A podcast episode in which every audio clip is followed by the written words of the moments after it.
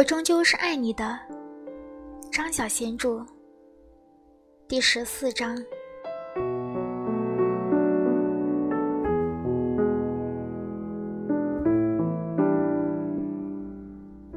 朵朵安拉在三个礼拜之后，一个夜晚电邮给他：“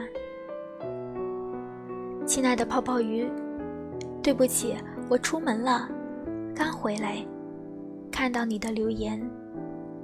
你真的认识林克吗？他还好吧？我以为经过那个打击之后，他会变得很消沉。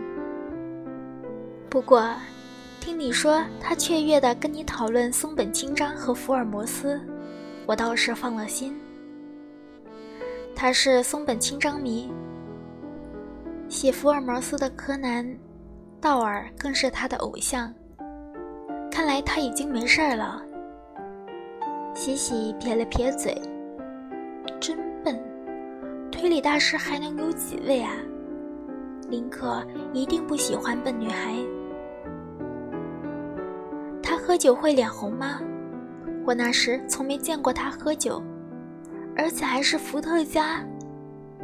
伏特加不是只有酒鬼才喝的吗？我现在倒是又有点担心了。洗洗回来那封电邮，亲爱的朵朵安拉，他喝酒会脸青，不会脸红。他说伏特加是懂得悲伤的人喝。想知道多一点他的消息，请打这个电话号码给我。他起身到床边拿手机，着急的在旅馆的房间踱着步。十二分钟之后，手机响起一串铃声。朵朵安拉上钩了。一把年轻的女生问：“你是泡泡鱼吗？”“对，你是朵朵安拉。”对不起，好像很冒昧。没关系啊。你是怎么认识林克的？那边问。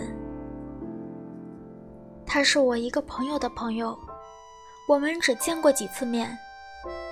其实我跟他不算熟啦，他这人好像挺忧郁的。朵朵安拉。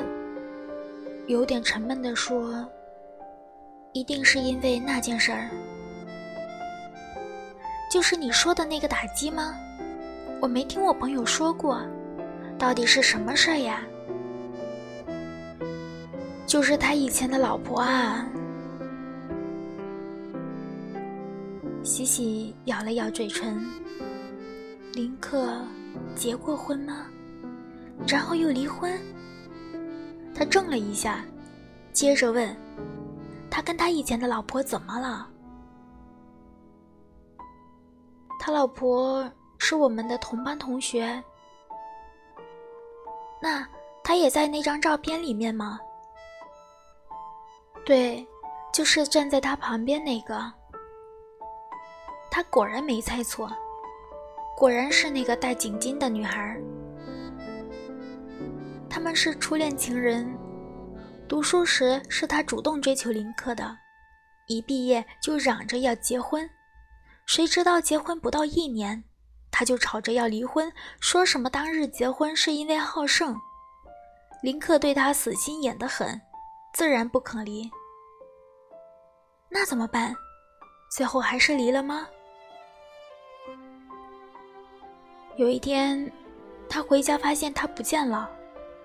东西全部带走，他找他很久了，终于查出他去英国。林克飞去英国找他，发现他已经跟一个男同学同居了，还挺着个大肚子。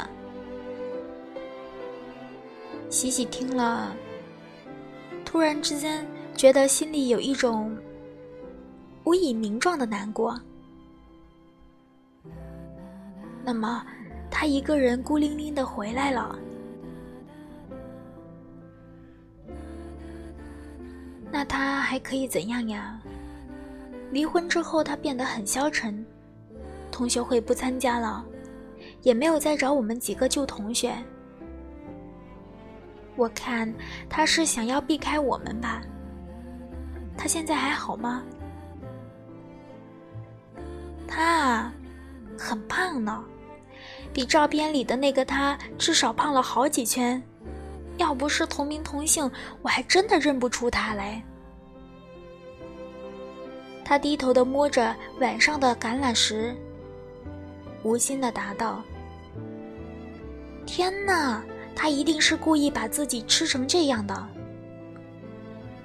是啊，人一旦伤心，就会放弃自己。想不到我以前暗恋的人，居然变成了个大胖子。虽然这么说。朵朵安拉的声音似乎有点高兴。喜喜顺着朵朵安拉心中的希望说：“他跟照片比苍老很多，看上去至少有三十五六岁。”真的，朵朵安拉果然中计。我看他是不会再想见到我们的，请你别跟他说我们通过电话。我不会说的。对了，他是天蝎座吗？天蝎座，不，林克跟我一样，是巨蟹座，所以我很记得。双鱼座、巨蟹座都是水象星座，性情如水，天生一对。你千万别告诉他博客的事，他不知道我暗恋过他。朵朵安拉说。西西挂掉电话，跟他说：“今天晚上的事儿，我谁都不会说。”巨蟹男对爱情有很强烈的自恋自怜，多愁善祸，会永远保护所爱的人，希望心爱的人永远像孩子一样，需要他的照顾。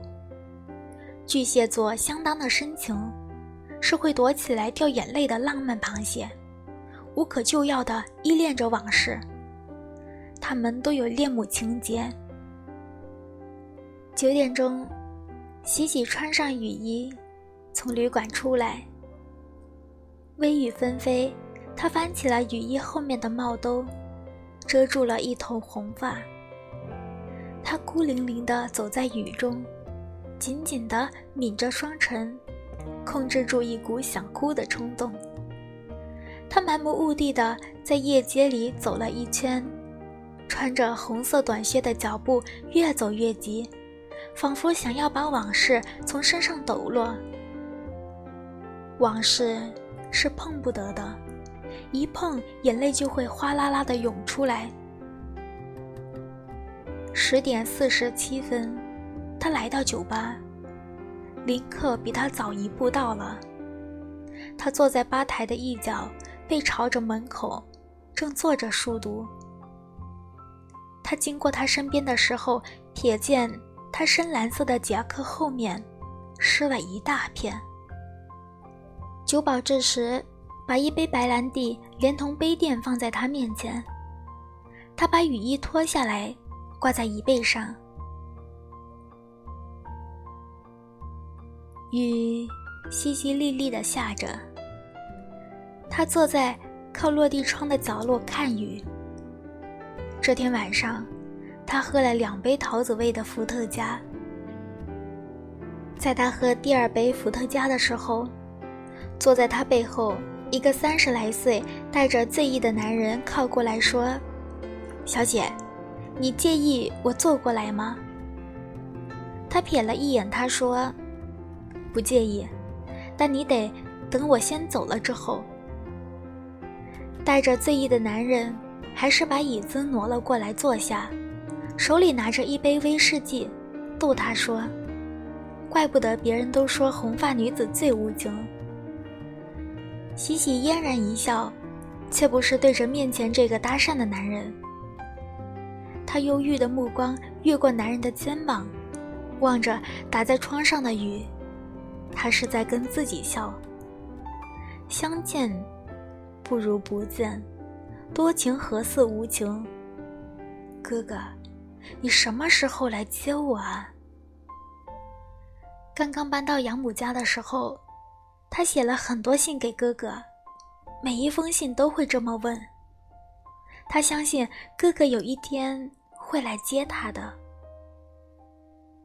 他爱搬一张小圆凳子，坐在阳台上，隔着阳台上缠满了藤蔓的栏杆，看向街上，等着哥哥来。说不定哪一天，哥哥会突然之间在街上那片风景里出现，看上来喊着他的名字，西西。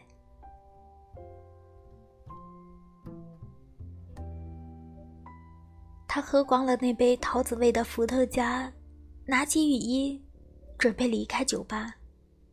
那个带着醉意的男人尾随他走了出来。他走过三条街，去到热闹的酒吧街，经过一条巷子，那个带着醉意的男人不要脸的跟上来缠住他。红发妹，你很难追呀！他压根不理他。我们找个地方再喝一杯吧。他突然之间抓住了他的手臂，他甩开他。男人从后面扯住他身上雨衣的帽兜，骂道：“臭婊子，你不想玩？刚刚为什么在酒吧对我笑？”他摇晃了几步，用尽力气把他推开，看也不看他。他裹紧雨衣，匆匆地走出了巷子。突然之间，他听到后面传来一声惨叫声。他猛然回头，看见那个男人好像被推了一把，失去平衡，踉跄的倒在街边，抱着头痛苦的呻吟。这时，一道闪电映出了一个穿着蓝色夹克的身影，在巷口那儿转瞬即逝。他回身。重新迈步，缓缓地向前走。十分钟之后，他回到旅馆，脱掉雨衣，丢在椅子上。床边那矮柜上面放着那本《生命中不能承受之轻》。他走过去，拉了拉那盏床头上的绳子，一个蚊子给灯光吓到了。从灯罩里飞了出来，伏在天花板上。他打开书，坐在窗边，读了一段。爱情故事是从这里开始的。他发了烧，而他不能像对待其他女人那样把她开车带走。他跪在床头。心底浮现着这样的想法：他是被人放在篮子里，顺着漂流过来的。